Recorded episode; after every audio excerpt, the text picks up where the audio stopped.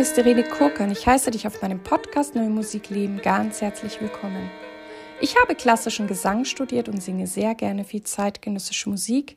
Und wenn du mich gerne live erleben möchtest, schau bitte auf meine Webseite irenekurka.de. Dort lade ich dich auch herzlich ein, meinen monatlichen Newsletter zu abonnieren. In diesem Podcast geht es um Themen rund um die neue Musik. Ich teile mit dir die Hintergründe, das Insiderwissen und bringe dir die Menschen aus der neuen Musikwelt näher. Ich bin Kooperationspartnerin der NMZ, der neuen Musikzeitung. Ganz herzlich bedanke ich mich für eure Feedbacks, die mich immer wieder berühren, die mich motivieren, auch danke an all diejenigen von euch, die auch eine Bewertung auf den diversen Plattformen abgeben, gerne auch hier bei Apple. Das hilft eben auch dieser Sichtbarkeit des Podcasts oder ähm, ich stelle auch immer wieder fest, dass ich in letzter Zeit tatsächlich auch in Rankings auftauche und freue mich natürlich sehr, dass das mit einem Podcast für neue Musik möglich ist. In dem heutigen Interview spreche ich mit der Mezzosopranistin Anne-Mai Krüger. Anne-Mai Krüger hat so einiges auf dem Kasten, also viele Begabungen, über die wir jetzt auch in diesem Interview sprechen werden. Unter anderem hat sie auch ein Buch geschrieben, Musik über Stimmen. Und dort sind Kathy Barbarian, Carla Henius und Roy Hart im Mittelpunkt. Über all dies werde ich jetzt gleich mit Anne-Mai Krüger sprechen. Alles klar. Hallo, liebe Anne-Mai. Liebe Anne-Mai Krüger, ich heiße dich ganz herzlich in meinem Podcast willkommen. Ja, vielen Dank für die Einladung. Ich freue mich sehr. Ja, wir werden gleich über sehr viele spannende Themen sprechen. Aber ich möchte als erstes von dir wissen, wie bist du überhaupt zur neuen Musik gekommen? Die neue Musik war ziemlich früh schon in meinem Studium eine Chance aus für mich oft einengenden Corsagen. Ich will es gar nicht mal ausbrechen, das klingt immer so revolutionär. Ich habe einfach gesehen, da werde ich nicht dauernd nach dem Stimmfach gefragt oder da kann ich mich ganz anders einbringen. Den Mozart liebe ich sehr, aber die Leute haben oft dann sehr genaue Vorstellungen, wie das zu klingen hat. Und in der neuen Musik, gerade wenn auch Stücke für einen, einen geschrieben wurden, ich habe dann irgendwann begriffen, ah ja, ich setze hier die erste Marke. Ich muss jetzt nicht die Sängerin die, die 500.000ste Sängerin sein, die ein Stück interpretiert und die man an allen anderen misst, sondern ich konnte jetzt mal so einen Flock einschlagen und das habe ich irgendwie, ja, das hat mich beflügelt und fand ich auch oft kreativer, dass das überhaupt nicht heißen soll, dass man mit Mozart nicht kreativ sein kann. Muss man eigentlich unbedingt sein. Das Business, naja, wir kennen das alle, verlangt dann doch oft was anderes. Mhm. Und wie bist du zur Stimme, zum Singen gekommen? Welche Bedeutung hat das Singen oder die Stimme in deinem Leben? Ich war offenbar schon als ganz kleines Mädchen, wollte ich unbedingt singen. Ich habe angefangen mit Ballett eigentlich ursprünglich mit fünf Jahren und habe dann aber gleich gesagt, ich möchte aber eigentlich auch Gesangsunterricht. Und das hat dann noch schon ein bisschen gedauert. Ich war dann in Kinderchören und habe im Kinderchor der komischen Oper dann gesungen. Das war natürlich, da habe ich dann wirklich Blut geleckt für die Bühne mit Kostümen und mit den professionellen Sängern da auf einer Bühne zu stehen, das war eine unglaubliche Erfahrung, so mit zehn, zwölf. Und ähm, ja, dann hat sich das einfach weiterentwickelt. Ich war auf einem Spezialgymnasium in Berlin, wo ich aufgewachsen bin. Und dann irgendwann stand so die Entscheidung an und ich habe mir gesagt, ja, wenn ich das jetzt schaffe mit der Aufnahmeprüfung, dann verfolge ich das mal weiter und schaue mal, wohin mich das trägt. Das ist interessant. Ich höre gerade so eine Parallele, weil ich, ähm, ich weiß jetzt gar nicht, ob wir annähernd ein Jahrgang sind, aber zu meiner Zeit war es eben noch so, dass man so junge Mädchen, sage ich mal, ähm, nicht unterrichtet hat. Also ich habe auch mit 13, 14 vorgesungen und die waren alle sehr beeindruckt, aber man hat damals gesagt, wir gehen da nicht ran, sonst machen wir was kaputt. Komm bitte wieder, wenn du 17 bist. Und das hat sich mhm. ja total gedreht, auch durch Jugend musiziert und alles, dass jetzt Leute auch viel früher auch wirklich sehr gut ausgebildet werden. Und bei mir war es dann auch so, dass, naja, was machte man dann? Ich meine, ich habe dann auch viel Klavier gespielt, was natürlich eine gute mhm. Basis ist. Und war dann auch in Chören und über einen Chor bin ich dann auch an so Kinderrollen am Nürnberger Opernhaus gekommen. Und das war dann auch so, yeah, hier ist es geil. Mhm. Ja, genau. Ja, bei mir hat es mit dem Gesangsunterricht, glaube ich, dann mit 14 angefangen und da war das dann also ein bisschen ähnlich rigide, dass man gesagt hat, oh, wenn die jetzt Gesangsunterricht hat, dann auf keinen Fall mehr Chor. Und dann war halt das mit dem, mit dem Chor an der komischen Oper ein bisschen gestorben, was wahnsinnig schade für mich war. Also ich glaube, heute ist man da weiter, die Sachen ein bisschen weniger in Konkurrenz zueinander zu sehen oder nicht immer gleich als Bedrohung anzusehen, sondern mal zu gucken erstmal, ob das ähm, nicht doch nebeneinander ganz gut geht. Also ich glaube, dass man, ich hatte ja auch schon sehr junge Schüler jetzt, die irgendwie auch zwölf waren und so, dass wir da einfach irgendwie weiter sind, vielleicht auch mehr wissen oder so, was man mit einer jungen Stimme macht. Und da, vielleicht gibt es auch Unterschiede, die man dann nicht macht, wie mit ein, einer erwachsenen Frau oder so. Aber ich glaube, da sind wir einfach weiter. Warum singst du gerne neue Musik?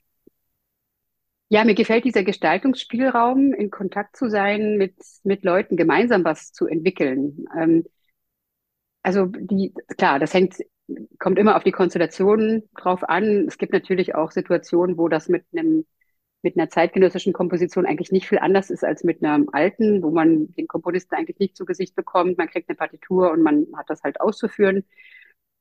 Aber man, wenn man mal so ein bisschen in das Biotop so reingegangen ist, dann ja, kriegt man ja doch relativ schnell mit, äh, mit wem man dann gut arbeiten kann. Und tendenziell sind ja die, die, die Arbeitsstrukturen ein bisschen weniger hierarchisch als, sagen wir mal, an so einem Opernhaus oder im, ich nenne es mal ganz platt, Mainstream-Betrieb, wo sich das ja auch mittlerweile ändert.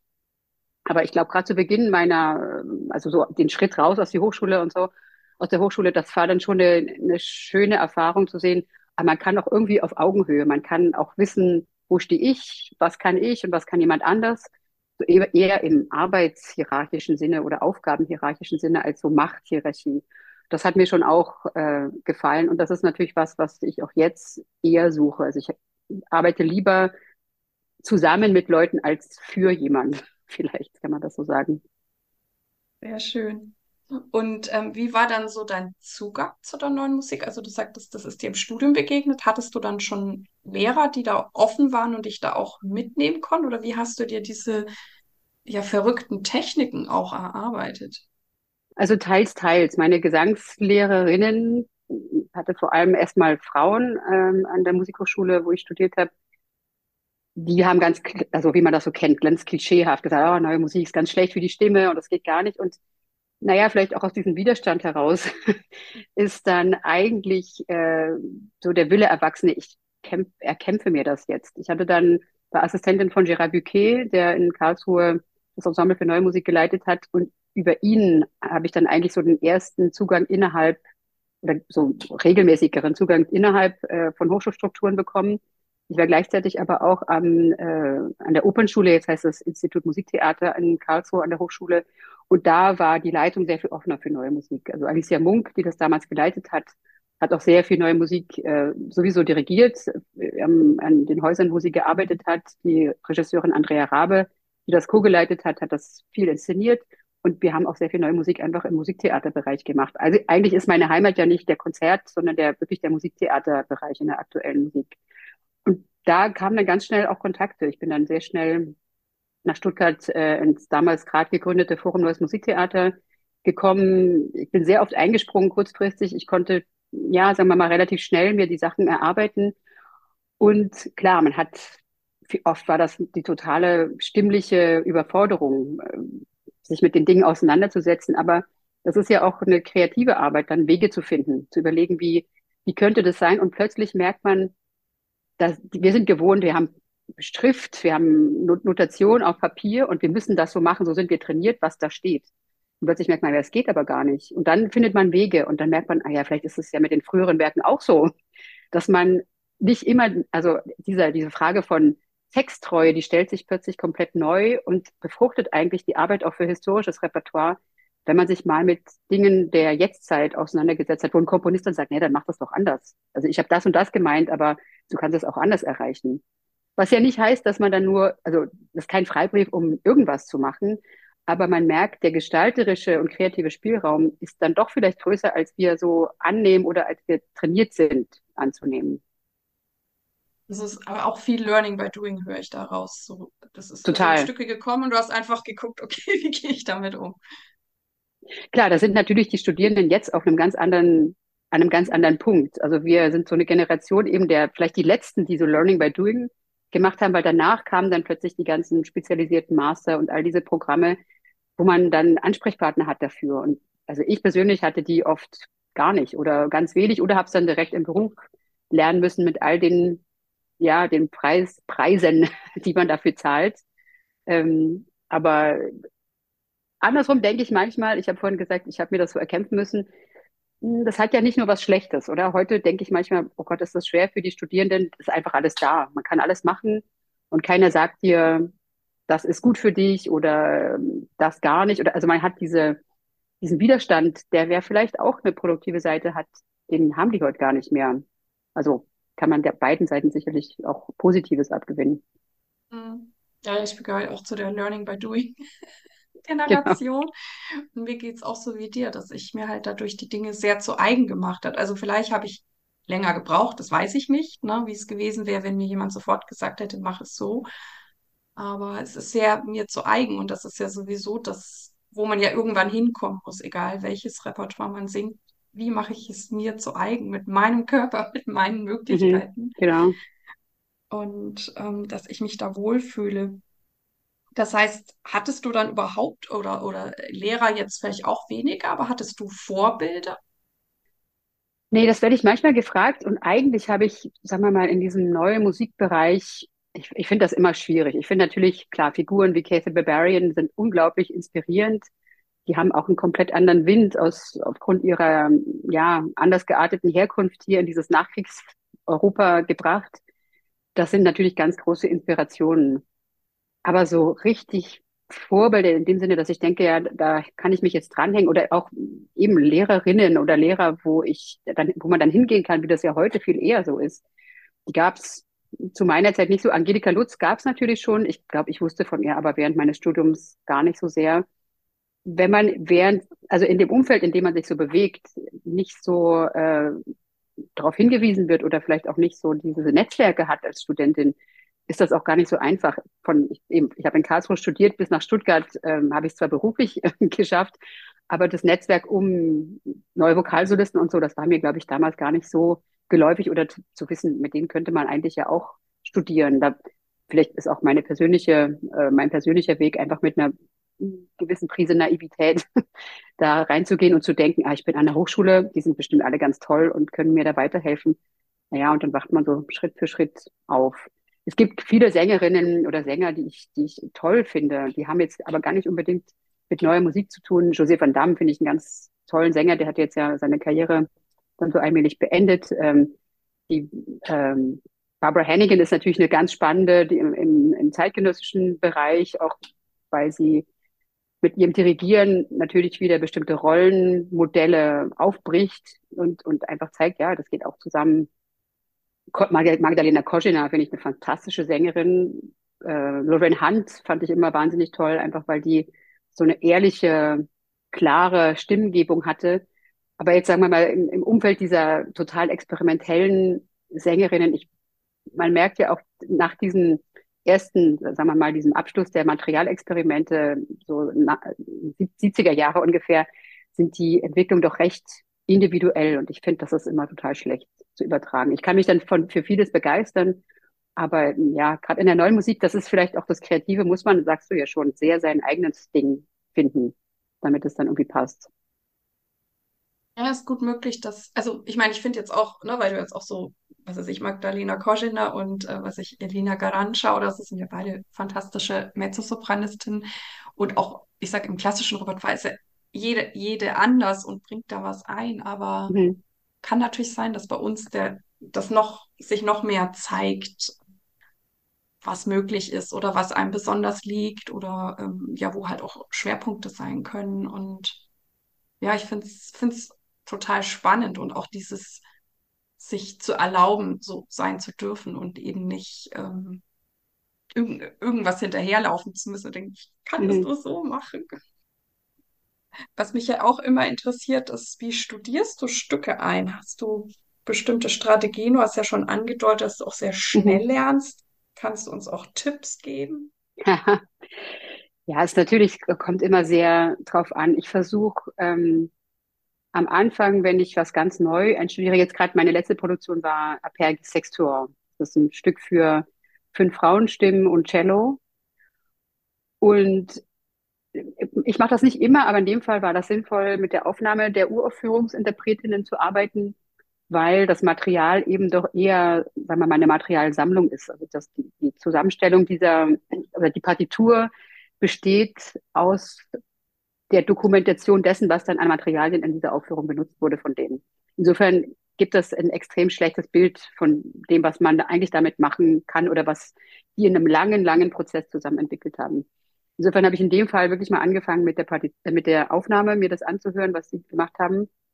Und dann steige ich meist einfach ein und fange mal an, ähm, ja, das vom Blatt irgendwie ein bisschen mir anzuschauen, was, wie, das, wie ist das für meine Stimme, was macht das? Man sieht natürlich schon die Klippen meist auf den ersten Blick. Und ähm, für mich ist so die, ich bin eher eine, die gerne langfristig arbeitet. Deshalb ist vielleicht auch Musiktheater für mich genau der richtige Rahmen üblicherweise, weil ich gerne diese, diese Prozesse habe, wo ich mir wirklich etwas anverwandeln kann, wo die Stimme sich auch wirklich mit etwas verbinden kann und ich nicht nur schnell einfach, ich sage nicht, dass das immer so sein muss, bei mir persönlich ist das manchmal die Gefahr, dann schnell Dinge ähm, abliefern zu müssen, was auch manchmal ist. Äh, in dem Musiktheaterprozess hast du normalerweise so einen Tiefgang und so viel Zeit, manchmal auch zähe Zeit, ähm, sich mit so einer Sache zu befassen. Mir gefällt das eigentlich immer am besten. So eine wirklich, man knetet dieses ganze Material total durch. Im Fall vom Apergis auch, weil das stimmlich unfassbar anstrengend ist. Ähm, idealerweise mache ich das in kleinen Abschnitten. Also ich setze mir immer ziemlich genaue Ziele, auch für jede Übereinheit. Was will ich jetzt heute erreichen? Wie weit will ich kommen?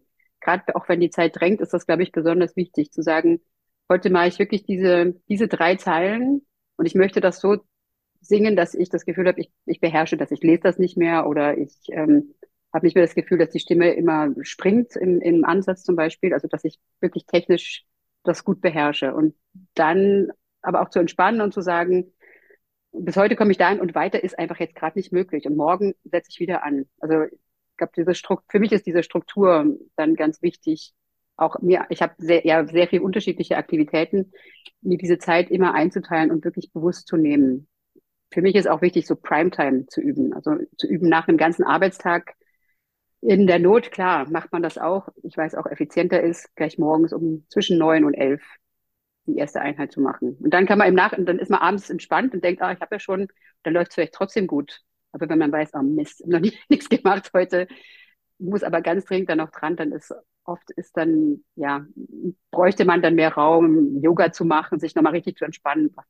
Ja, bei der Vielfalt an Aufgaben bei mir oft dann nicht möglich ist. Also ich glaube, Struktur ist ganz wichtig und dann, ja, du weißt es ja auch, es ist von, von Stück zu Stück immer total unterschiedlich, was die, was die Anforderungen sind oder was die Dinge sind, mit denen man sich jetzt speziell sehr intensiv auseinandersetzen muss.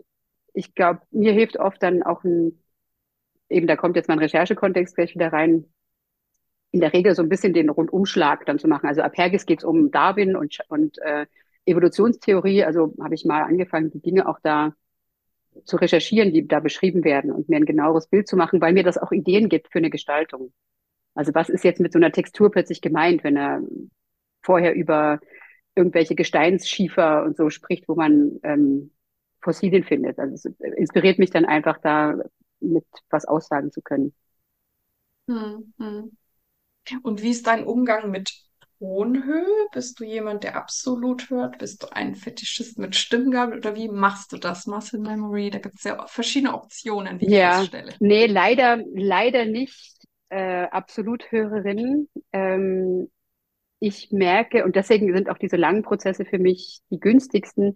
Ich entwickle dann einfach irgendwann eine Art Körpergedächtnis. Also auch gerade bei Apergis, wo das, also sagen wir mal, es ist wirklich nicht für das Instrument Stimme an sich geschrieben. Es liegt oft auch, eigentlich sind die ersten drei Stimmen, die hoher Sopran, ein lyrischer Sopran, ein dritter Sopran und ein Mezzo, eigentlich liegen die fast alle, bis auf den einen, der ganz hoch ist, in der gleichen Lage. Für Mezzo eigentlich zu hoch. Und dann ähm, hilft das, wenn man die, also sich so einen technischen Zugang dazu verschafft, dass man eigentlich diese da Sachen immer wieder abrufen kann. Der Körper weiß dann irgendwann, wo ein F liegt. Also auch wenn man äh, unbegleitet, es gibt viele Soli da drin, wenn man unbegleitet singt, rutscht man dann irgendwann immer dahin, weil das der Körper einfach sich bestimmte Marker so setzt.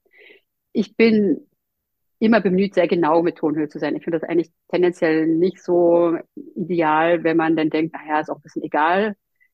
Einfach, also aus zweierlei Gründen, einfach weil ich schon erstmal respektiere, dass sich da jemand die Mühe gemacht hat, das genau auszunotieren und nicht irgendwas zu machen, sonst kann er mir ja auch relative Tonhöhen hinschreiben. Und zweitens, weil eben dieses Muskelgedächtnis eben auf bestimmten, also ganz konkreten Tonhöhen halt funktioniert. Und wenn ich dann nicht genau bin, dann rufe ich auch andere Dinge ab, als ich eigentlich trainiert habe. Das ist für mich dann nicht so ideal. Ja, ich gehöre auch zu den mit dem Körpergedächtnis und mache es auch, wenn im Idealfall wie du über einen langen Zeitraum und bin auch erstaunt, was sich der Körper merkt. Und ich hatte auch mal so ein Erlebnis ähm, mit der ähm, Forelle von, von Schubert. Das ist schon Jahre her, da ähm, hatte ich die erste Probe mit der Pianistin und ich setze ein in einem Bächlein Helle und es klingt total schief. Und dann stellt es sich raus, dass sie aus einer tieferen Ausgabe gespielt hat. Aber ich habe ganz klar mein gewohntes Sopranintervall gesungen. Mhm. Ich habe mich nicht an die Begleitung angepasst. Das fand ich ganz faszinierend. Es war so in mir drinnen. Was ich ja auch immer wieder gerne frage, hast du auch schon ein bisschen was gesagt, aber vielleicht können wir dann noch ein bisschen ausführlicher darüber sprechen. Macht deiner Meinung nach die neue Musik die Stimme kaputt? Nein, also so pauschal ist das natürlich Unsinn, das zu sagen. Ich muss auch zugeben, ich habe mich viel eher mit Mozart müde gesungen als mit, mit neuer Musik. Das ist jetzt vielleicht auch meine ganz persönliche äh, oder mein ganz persönliches Problem. Ähm, die Barbarian hat ja mal gesagt, ähm, neue Musik ist schwer zu lernen und einfach zu singen und alte Musik ist äh, einfach zu lernen, aber schwer zu singen. Und das würde ich total unterschreiben. Denn natürlich kann man melodisch das total schnell nachsingen. Wir kennen das alle. Aber das technisch so zu singen, dass man sich, gerade Mozart wissen wir alle, ist mal so nackt, ähm, in Passaggio immer irgendwie total unbequem. Also ich fand das oft viel gefährlicher, weil man das Gefühl, ah, das beherrsche ich irgendwie musikalisch, kann ich das sofort abrufen. Aber technisch und dann natürlich musikalisch gestaltend ist das eine riesen Herausforderung. Und dann anders bei der neuen Musik, da ist der, der, sagen wir mal, der Vorlauf, bis man dann überhaupt Musik macht. Also ich habe oft das, das Problem auch Ensembles, die, oder wir arbeiten immer unter Zeitnot. Partituren kommen spät, ähm, oder man übernimmt dann doch Strukturen, die eigentlich eher auf dem Symphonieorchester mit klassischem Repertoire mal hin angelegt wurden und hat dann eine begrenzte Anzahl von Diensten, die dann dafür zur Verfügung stehen und das reicht einfach nicht. Denn der Punkt, ab dem wir dann erst Musik machen, das heißt, wenn wir das Material einigermaßen so beherrschen, dass man wirklich sich lösen kann von seinem und die anderen hören und äh, wirklich sich da freischwimmen kann, der wird bei neuer Musik ja, also je nach Anspruch und, und Schwierigkeit der Partituren, doch deutlich später erreicht. Während wir mit Mozart und Beethoven und den, den Klassikern ja auf viel Erfahrungswerte immer zurückgreifen können, das oft schon mal Repertoire haben und man steigt an einem ganz anderen Punkt ein. Insofern würde ich sagen, ähm, die neue Musik, man muss das einfach einkalkulieren, diesen, diesen Prozess, der dauert dann manchmal auch länger, weil man es mit ungewohnten Techniken zu tun hat oder auch nicht erstmal nicht versteht, was, was ist dieses musikalische Mittel, was, was sagt das aus oder wie, wie mache ich mir eben, wie mache ich mir das zu eigen? Und danach geht man mit seiner, mit seiner Technik professionell dran, Klar gibt es sicherlich Grenzfälle, ja. Also ein, ein, Stück, wo man jetzt nur schreit, würde ich auch sagen, das muss man dann einfach, also das ist eine Technik, ne? da muss man einfach die Technik haben. Und wenn ich die selber nicht beherrsche, dann entweder muss ich mir die dann erarbeiten oder sage dann, nee, das Stück singe ich nicht, fragt jemand, der sich damit so gut auskennt, dass es dann nicht, nicht ähm, schädigend ist. Aber so per se ist das natürlich Unsinn zu sagen. Ja, ja, für mich ist das auch immer dieses alle Möglichkeiten und die mir zu eigen machen. Ich fand auch mal ganz interessant, als die Kollegin, die Sarah Maria San, hier auch war, die an irgendeinem Stimmkongress, glaube ich, in Dresden teilgenommen hat, wo auch irgendein ganz toller ähm, Stimmphysiologe oder Arzt oder HNO dabei war und der dann auch erzählte, ähm, er hätte schon einige klassische SängerInnen mit Knötchen gehabt, aber eben noch nie jemand aus der neuen Musik. Und natürlich haben wir darüber auch geredet, dass es natürlich auch mhm. viel mehr klassische Sängerinnen gibt und so weiter. Aber trotzdem, es ist, es ist halt vielseitiger, was wir machen. Und äh, wie du auch sagtest, eventuell kann man sich dem anderen auch festsingen, so schön das auch ist. Und mhm. man braucht halt immer dieses Gewahrsein ne, für das, was man halt tut, egal welches Repertoire man singt. Das ist, uns ist ja auch viel bewusster, dass es diese Gefahr gibt. Ich glaube, das ist auch mal eine andere äh, es ist eine andere ähm, Haltung dazu. Und also einerseits die Gefahr und andererseits zu wissen, ich habe das aber auch in der Hand, wie ich damit umgehe. Als Sängerin in dem klassischen Bereich, naja, also ein, ein Umnotieren von Mozart ist in der Regel einfach mal nicht, nicht gegeben oder wäre früher wahrscheinlich auch gar kein Problem gewesen zu seinen Seiten, aber heute eigentlich No-Go. Also schon Querbesetzungen wie ähm, die Christine Schäfer, die Cherubino singt, war ja ein riesen Aufschrei. Also so minimale Verschiebungen werden im Klassikbetrieb oft echt gar nicht akzeptiert. Insofern ist man da viel mehr in der Klemme und vielleicht auch stimmlich dann, wenn die Stimme vielleicht das nicht ganz hergibt, auch eher in der Gefahr, sich weh zu tun, als wenn ich mit jemand arbeite, dem, dem ich sage, ey, da oben das hohe Haar, ich bin Mezzo. Kann ich einfach nicht. Und dann findet man Alternativen. Und hast du noch einen Tipp für uns? Wie, wie gehst du mit Mikrotönen um? Geht es, gelingt dir das gut? Und was kannst du uns da sagen? Da habe ich jetzt gerade durch den Apergis äh, wieder viel Erfahrung mit sammeln können weil das extrem mikrotonal angelegt ist. Und es gibt, also ich glaube, man, auch für Komponisten ein Tipp, überlegt euch mal ganz genau, wo ihr Stimme und Mikrotonalität einsetzt, denn mikrotonal singen wir sowieso die ganze Zeit, weil wir natürlich in der Regel ein Vibrato haben, was um einen Kern drumherum geht. Das heißt, wir schwingen ja sowieso, wenn wir nicht komplett plan singen, was ja nicht gesund ist und eigentlich auch langweilig klingt, ähm, ist das sowieso vorhanden. Es gibt aber ganz gute Gründe, Mikrotonalität auch mit Stimmen einzusetzen, das sehe ich absolut. Und dann gibt es mehrere Möglichkeiten. Einerseits, dass man sagt, es geht eigentlich nur darum, dass man äh, wie so einen kleinen Hof um einen Kern baut. Also ich habe eine minimale Verschiebung nach oben oder unten.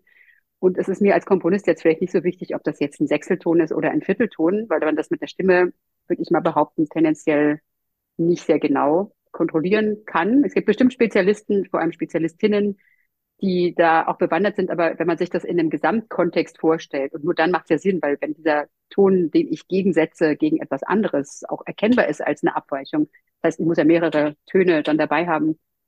Das ist eine Möglichkeit. Ähm, das heißt, wir würden als Sängerinnen dann einfach eine, also man denkt dann vom Ton aus eine leichte Erhöhung oder Erniedrigung des Tons. Eine andere Möglichkeit, die ich jetzt für den Apergis auch benutzt habe, ist, ähm, es gibt ja mittlerweile online mikrotonale Keyboards, Tools. Man kann sich das natürlich auch selber in irgendwelchen Satzprogrammen machen. Mache ich jetzt nicht. In dem Fall habe ich einfach mir die Dinge eingespielt und aufgenommen, sodass man auch da wieder so eine Art übers Gehör und über das Körpergedächtnis ähm, das eintrainiert. Also wenn man das wirklich sehr, sehr genau machen möchte, ist das vielleicht ein ganz, also für mich jedenfalls war das ein ganz guter Weg, ähm, weil man übers Ohr, also wir sind ja visuell mit diesen Halbtonschritten natürlich sozialisiert. Und das ist das, was wir gut abrufen können. Und das dazwischen ist immer für mich zumindest so ein Arbeiten, bin ich jetzt drüber oder drunter. Und wenn man es übers Ohr macht, geht's, ist es ein ganz anderer und finde ich viel direkterer Zugang. Also das kann ich eigentlich empfehlen, sich, wenn das jetzt nicht riesige Passagen sind, das einzuspielen, ähm, und das immer wieder anzuhören und nachzusingen. Das ist eigentlich relativ nicht so aufwendig. Na super. Kannst uns vielleicht nachher noch den Link verraten? genau. Tue ich das noch mit rein. Ähm, ja, mir hat es auch immer am meisten geholfen. Ich hatte auch mal so ein Projekt, da hat der Komponist mir die tatsächlich richtig gut vorsingen können. Und sobald mhm. ich die gehört habe, konnte ich die nachsingen. Ja. Mhm. Das ist ja dann auch wieder die Stärke von, von uns Sängern, dieses Nachmachen. Genau, ich übers wusste Gehör. zwar dann mhm. teilweise nicht, was ich singe, aber es war Mhm. richtig. Genau. Ich möchte natürlich jetzt auch noch mit dir über dein Buch sprechen. Musik über Stimmen, Vokalinterpretinnen der 90, 50er und 60er Jahre im Fokus hybride, hybrider Forschung im Wolke Verlag. Und ja, wie ist es zu dieser Arbeit, zu diesem Buch gekommen? Was hat dich motiviert? Ha, motiviert hat mich die Doktorarbeit, die da praktisch dahinter steht. Also ich habe ähm, 2011 angefangen in Basel an der Musikhochschule in der Forschungsabteilung zu arbeiten, habe da dann zehn Jahre lang auch den Forschungsschwerpunkt Aufführungspraxis der neuen Musik mit verantwortet. Und im Rahmen dieser, dieser Stelle gab es ein, ein Projekt. Hier in der Schweiz gibt es den Schweizerischen Nationalfonds. Das ist die große Institution, die große Förderinstitution für wissenschaftliche Forschung. Und mit dieser Stelle war verbunden diese, hier in der Schweiz heißt es Gesuchseingabe. Also wir haben einen Antrag gestellt auf eine Projektförderung. Mit diesem Projekt waren zwei Doktoratsstellen verbunden und eine davon war eben meine. Und ähm, Das Interessante ist ja, wenn man an Kunsthochschulen forscht, ist, dass man die Praxis ja, äh, also die steht uns als Werkzeug, als erkenntnisgenerierendes Werkzeug ja zusätzlich zu allem anderen zur Verfügung. Ich habe vorher auch, also nach dem Gesangsstudium noch äh, einen Master in Musikwissenschaft gemacht. Das heißt, ich hatte so eine breite, dann damals natürlich noch nicht so breit oder noch nicht so tief entwickelte Palette von Möglichkeiten, mich so einem Thema zu nähern. Und für mich war natürlich klar, also wenn ich so ein Projekt mache als Sängerin, dann muss da auch viel Praxis dabei sein, sonst könnte das auch irgendjemand machen. Also ich habe versucht, diese verschiedenen Skills, die ich so hatte, da zusammenzuführen. Und das war dann ja ein recht langer Weg, weil die Arbeit fand statt am Musikwissenschaftlichen Seminar der Universität Basel in Kooperation mit der Hochschule zwar, aber musste halt ganz den, den üblichen ähm, Ansprüchen für eine wissenschaftliche Doktorarbeit Genüge tun. Und dazu kam noch der ganze praktische Teil. Insofern war das schon eine ziemliche Herausforderung und so parallel zum Singen äh, nicht immer ganz einfach. Aber äh, ich habe dann auch gemerkt, wie so eine Entwicklung, also das hat ja auch was Kathartisches. Ich habe vorhin über langfristige äh, Entwicklungen gesprochen. Das ist dort ganz klar auch so gewesen. Viel langfristiger als jedes andere Projekt, was ich je gemacht hatte. Ähm, und für mich auch ein persönlicher Wandel im, im Herangehen als Sängerin. Also das hat sicherlich, also ganz sicher beide Seiten, die ich da mitgebracht habe, sehr stark beeinflusst. Und du hast ja ähm, drei SängerInnen im Fokus, die ähm, Kathy Barbarian, Carla Henius und Roy Hart. Wie bist du darauf gekommen und was zeichnet die drei für dich aus? Genau, der, der äh, erste Ansatz für diese Arbeit war ähm, das Wissen, oder das wissen wir alle, es gibt bestimmtes historisches Repertoire der neuen Musik, das uns vor bestimmte Fragestellungen stellt. Einfach weil ähm, die Stücke für sehr spezifische Sänger und Sängerinnen geschrieben wurden. Die sind aber jetzt da und die werden immer noch gemacht. Ich habe in meiner Masterarbeit damals schon ähm, in der Musikwissenschaft mich mit Eight Songs for Mad King erstmals auseinandergesetzt und da haben wir ja die Problematik ganz klar, dass wir ein Stück haben, was von der Notation her eigentlich für niemand in der Form umzusetzen ist. Also ein, eine Vokalpartitur, die Multiphonics erfordert, Umfang von sechs Oktaven und so weiter. Und zu sehen, dass es diese Stücke gibt, aber die werden, sind immer noch im Repertoire und was passiert eigentlich mit denen? Und wie kann man vielleicht bessere Lösungen finden als das, was aktuell passiert?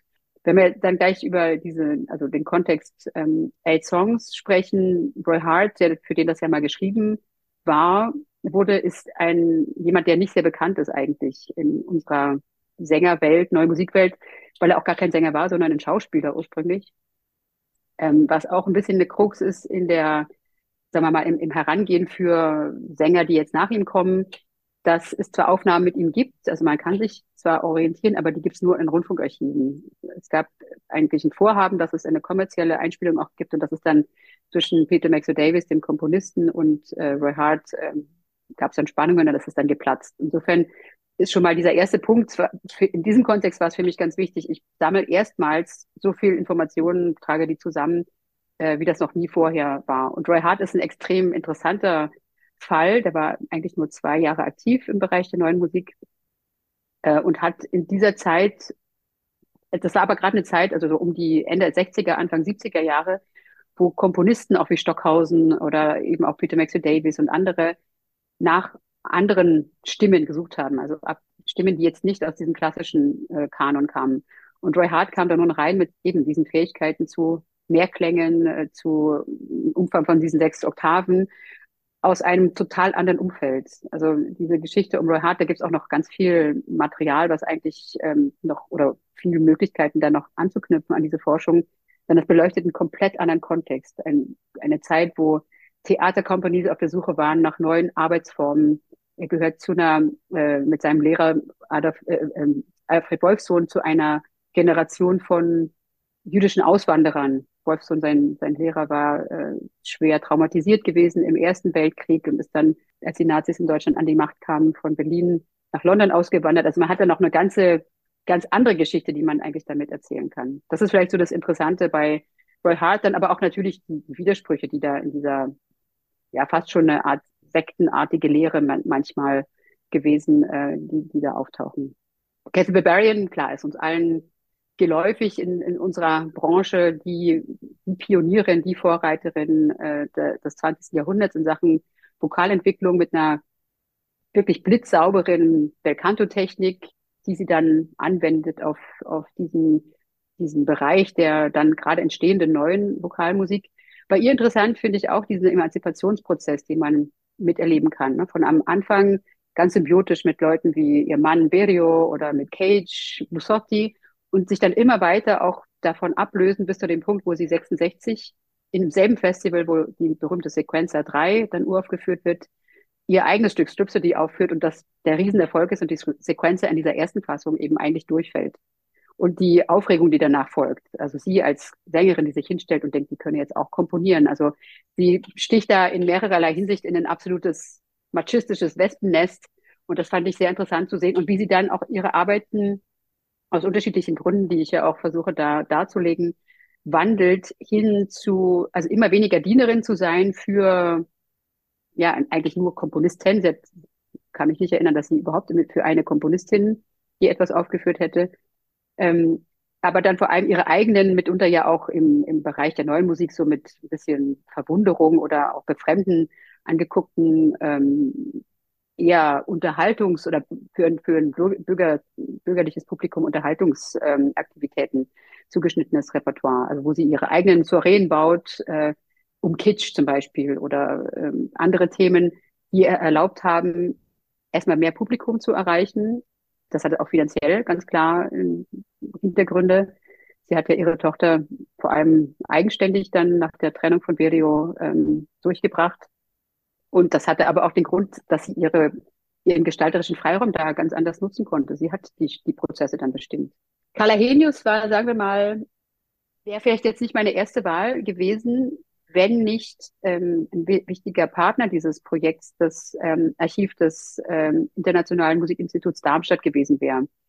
Und die Henius war zwar international vielleicht nicht diese riesige Stimme und riesige Figur, aber eine ganz wichtige Darmstädter Person und auch darüber hinaus. Also auch bei ihr ist interessant, auch bei ihr Emanzipation auf jeden Fall, aber in ganz anderer Art und Weise. Die ist sie hat das System, das die Barbarian ja mit ihrem Ansatz irgendwann total in Frage gestellt hat, eigentlich nie in Frage gestellt, sondern ist einfach an eine andere Position im System gewechselt. Die ist dann von der Sängerin zur Dramaturgin, beziehungsweise, wenn man so will, Intendantin von der, von Studiobühnen an Musiktheatern gewechselt. Also auch die hat sich ihren, ihren Platz da erkämpft, war unglaublich gut strukturiert, ähm, ganz anders als die Barbarian, total bereitwillig, auch kurzfristig Sachen zu übernehmen, wo sie nie die, äh, sagen wir mal, den künstlerischen Wert irgendwie in Frage gestellt hätte. Oder die Frage kam für sie gar nicht auf. Für sie war klar, ich will hier diesen neuen Vorschub leisten. Sie hat ja da mal so ein ökologisches ähm, Bild auch gebracht, gesagt, naja, man muss immer für Durchfluss sorgen.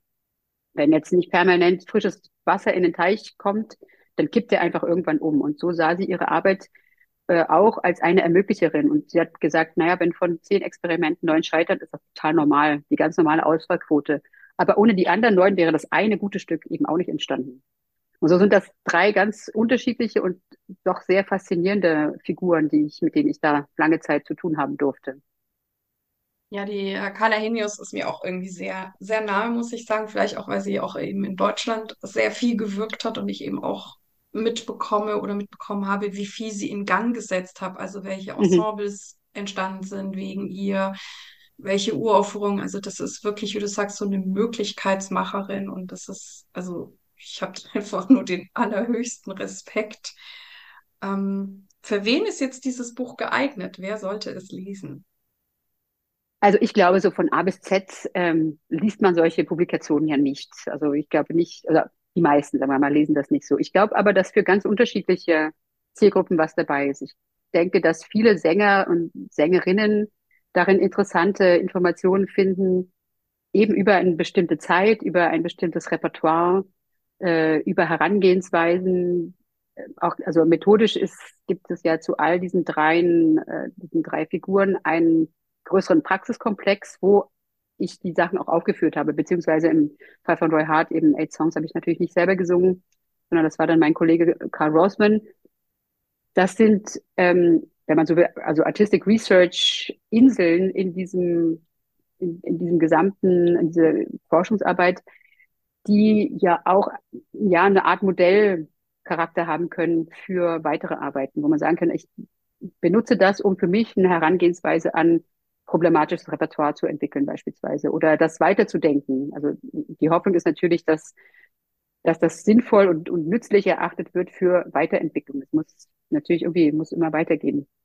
Methodisch ist das, glaube ich, schon auch, könnte das äh, Dinge bieten für Musikwissenschaftler, MusikwissenschaftlerInnen, die sich jetzt speziell mit äh, Fragen auch künstlerischen Forschens auseinandersetzen. Natürlich sowieso Leute, die wie ich so hybrid unterwegs sind, also die eine eigene künstlerische Praxis haben und aber auch Forschung betreiben. Äh, insofern gibt es da methodisch sicherlich auch ähm, Dinge, die, die relevant sein können.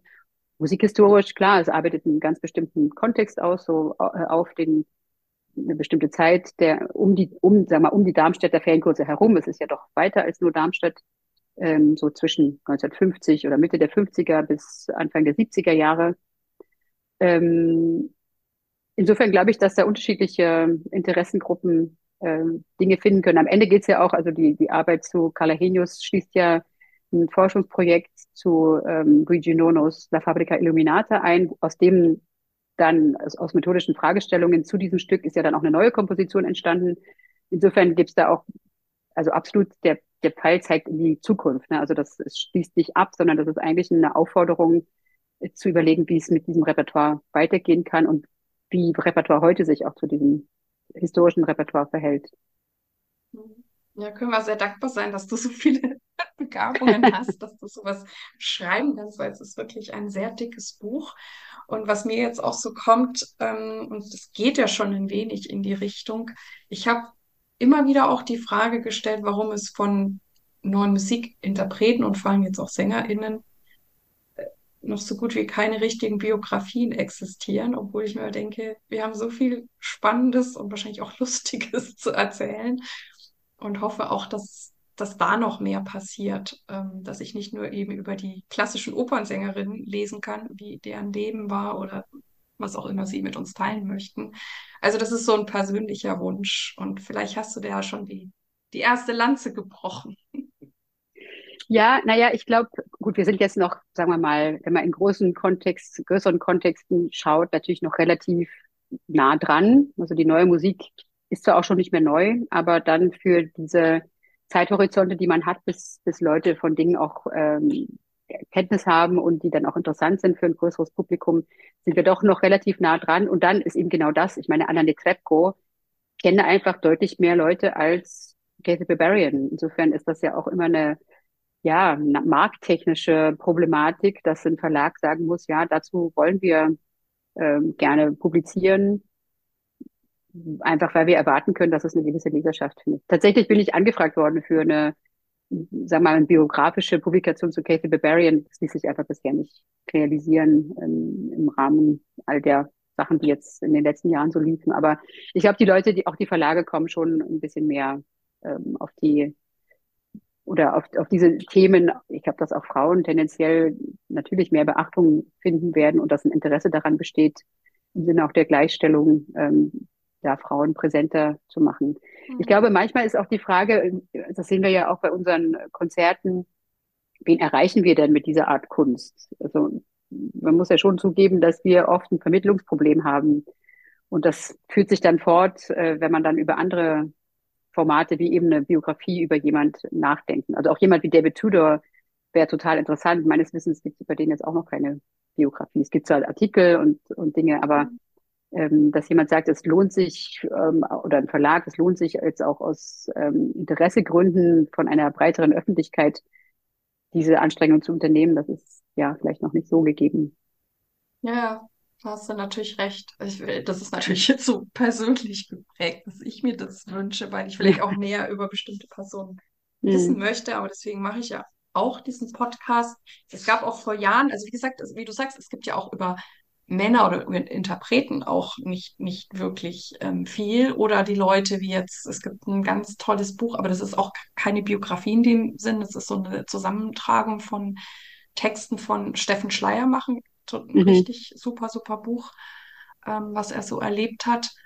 Und vor ein paar Jahren gab es ja mal die, das war tatsächlich eine richtige Biografie von Helmut Oehring, wo es natürlich auch viel um die äh, taubstummen Eltern ging. Ich mhm. weiß jetzt nicht, wie gut das verkauft wurde, aber das fand ich trotzdem total spannend, auch mal wirklich von jemandem aus unserem Bereich auf diese Art mal was zu erfahren. Und ähm, naja, schauen wir mal, was da noch kommen wird. Ähm, genau. Warum sollte neue Musik und das Singen von der neuen Musik an Hochschulen gelernt werden, deiner Meinung nach? Gelehrt werden? Naja, es gibt ein paar ganz pragmatische Gründe, die liegen zum Beispiel darin, dass wir alle wissen, dass die Stellen in diesem Hauptsegment im Klass so, sogenannten klassischen Bereich ja doch auch sehr begrenzt sind. Also die Konkurrenz ist enorm. Ähm, wenn wir jetzt unsere Sänger und Sängerinnen angucken, dann wissen wir auch, welcher Prozentsatz ungefähr von den Absolventinnen und Absolventen am Ende in Festengagements oder so gut in der freien Szene unterwegs sind, dass sie von einem davon leben können. Also das sind, ich würde mal schätzen, weiß nicht, wenn es zehn Prozent sind, ist das schon ziemlich gut. Insofern ist die neue Musik, das klingt jetzt ein bisschen so nach, nach äh, Lückenbüße, aber es ist gar nicht so gemeint, aber es ist einfach eine Realität. Die, die neue Musik ist mittlerweile ein etabliertes Segment der klassischen Musik. Je besser wir ausgebildet sind dafür, das zu machen und je breiter wir die Studierenden auch aufstellen, desto mehr berufliche Chancen haben die natürlich auch. Ne? Sie können dann, es gibt ja mittlerweile ganz viele, das schließt sich ja überhaupt nicht mehr aus, die fest am, im Engagement sind, aber sehr viel neue Musik auch sonst singen. Also ähm, deswegen ist das natürlich sinnvoll, dass auch ähm, nicht im, im Sinne von, wie das bei uns war, so Learning by Doing und irgendwie selbst, äh, selbst geschustert, ähm, was ja auch seine Vorteile hat, habe ich auch schon gesagt, aber dieses reguläre Studium, was auch ermöglicht, an bestimmte Ressourcen zu kommen, die wir dann gar nicht hatten, durch bestimmte Personen oder so, in Netzwerke reinzugeraten, ähm, etc., das ist schon, finde ich, eine ganz sehr wichtige und richtige Entwicklung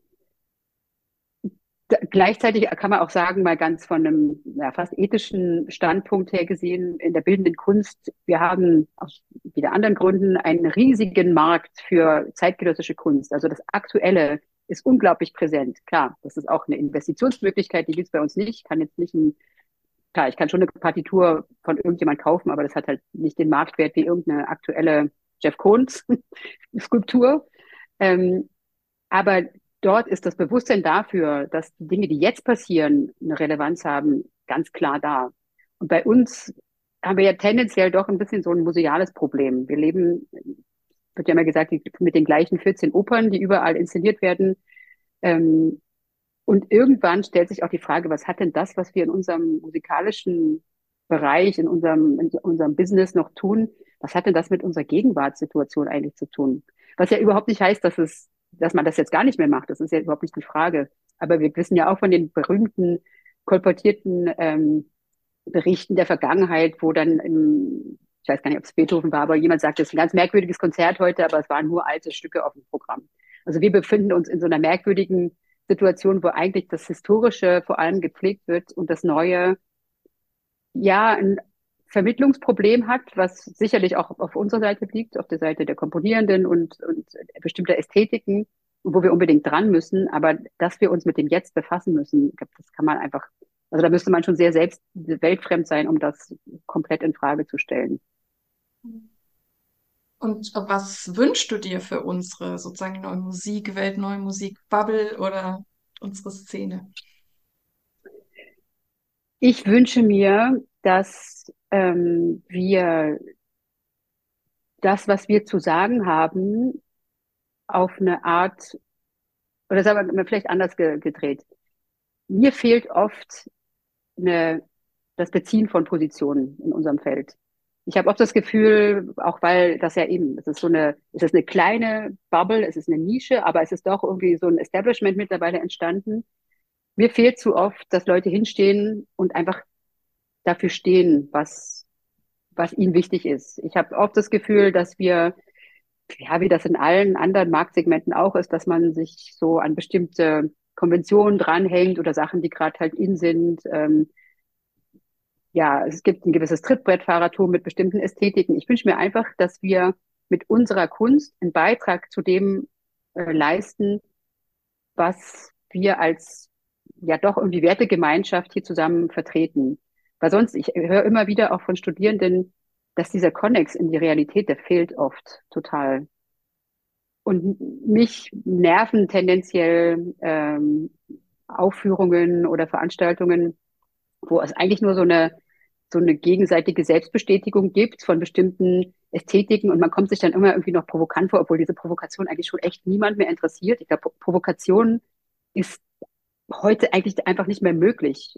Also das ist einfach vorbei. Die Zeiten haben wir einfach nicht mehr. Ich würde mir viel mehr, ohne dass es, ich möchte nicht überhaupt nicht missverstanden werden, dass wir in so eine affirmative Naivität rüberkippen. Das meine ich überhaupt nicht damit. Aber dass wir doch eigentlich mit, wir, wir sind ja eine nicht kleine Gruppe von oft sehr gut ausgebildeten und, und gebildeten Menschen, dass wir doch diese Bildung und unsere Möglichkeiten nutzen, mit Witz und mit ähm, Ideen und Kreativität irgendwie auch konstruktiv zu wirken. Das ist meine, meine ganz persönliche Haltung dazu. Und auch immer zu fragen, also und auch selbstkritisch mit uns zu sein, immer zu fragen, ist das, was wir jetzt hier machen, ist das eigentlich das, was uns was gibt oder was irgendjemand was gibt, wofür machen wir das jetzt eigentlich? Und da wünsche ich mir eigentlich viel mehr selbstkritischen Diskurs. Ja. Hm. Ja, es ist sehr schön, mit dir zu reden. Wir sind bei der letzten Frage. Und da möchte ich ja immer gerne wissen, welchen Tipp würdest du jungen SängerInnen geben oder was ist ein guter Zugang zum Beispiel zur neuen Musik? Also ich würde empfehlen, sich die Leute anzuschauen, die, die einen begeistern, sich die, die Kontexte anzuschauen, die einen begeistern und sich da in Bezug zu setzen, in die Netzwerke, also nicht, ich meine das gar nicht so im, im, also im Networking-mäßigen Sinne, jedenfalls nicht allein, sondern vor allem einfach in Kontakt zu treten, mit Leuten sich auszutauschen. Ähm, ich würde auf jeden Fall immer empfehlen, ähm, also sagen wir mal, wenn, wenn wir als Sängerinnen, Sänger aus einem klassischen Umfeld kommen, das auch immer weiter zu pflegen, diese Basis nicht loszulassen. Es ist irgendwann schwierig, weil klar, Zeit ist einfach begrenzt. Ich würde aber immer empfehlen, an dieser Technik dran zu bleiben, weil das einfach so das, das ist was, wo wir wissen, da kann, damit kann man die Stimme gesund erhalten und alle möglichen äh, speziellen Anforderungen kann man damit abfedern. Ich habe schon gesagt, ich kenne viele Kolleginnen, jüngere Kolleginnen gerade, die den Spagat ganz selbstverständlich machen. Ich glaube, so eine, so eine Mischkost, will ich es mal nennen, ähm, ist sicherlich ganz sinnvoll es ist eigentlich immer erlaubt, weil natürlich auch der Markt entscheidet, werde ich jetzt nur für das eine gebucht oder für vieles Verschiedenes. Aber ich glaube, sich die Räume zu schaffen, wo man doch eine gute Durchmischung von, von Anforderungen hat, äh, ist sinnvoll, auch weil das ermöglicht, das, was man jetzt macht, immer auch im Kontext auf ein historisches Repertoire und historische Ästhetiken, Ästhetiken zu reflektieren. Aber die jungen Sängerinnen und Sänger, die sind heute auch zum Teil so ähm, gut organisiert und haben so klare Vorstellungen, auch von dem, wie die ihr Leben äh, bestreiten wollen. Ich bin oft, denke ich mal, mein, manchmal, mein Gott, bin ich naiv in das Ding reingegangen. Ich sehe die heute viel aufgeklärter, als ich das damals selber war. Insofern, ich glaube, die, die Leute, die das dann auf eine gute Art für sich schaffen, davon gibt es jetzt mittlerweile schon recht viele. Ja, Anne Mai, vielen, vielen Dank für dieses Gespräch. Ich schicke sehr gerne Grüße in die Schweiz und ja, bis hoffentlich bald mal. Danke für die Einladung. Dies war also das heutige Interview und ja, ich bin wie immer sehr dankbar für meinen wunderbaren Gast.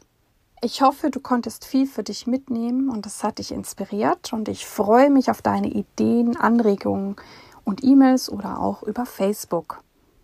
Vielen Dank, dass du bei mir eingeschaltet hast.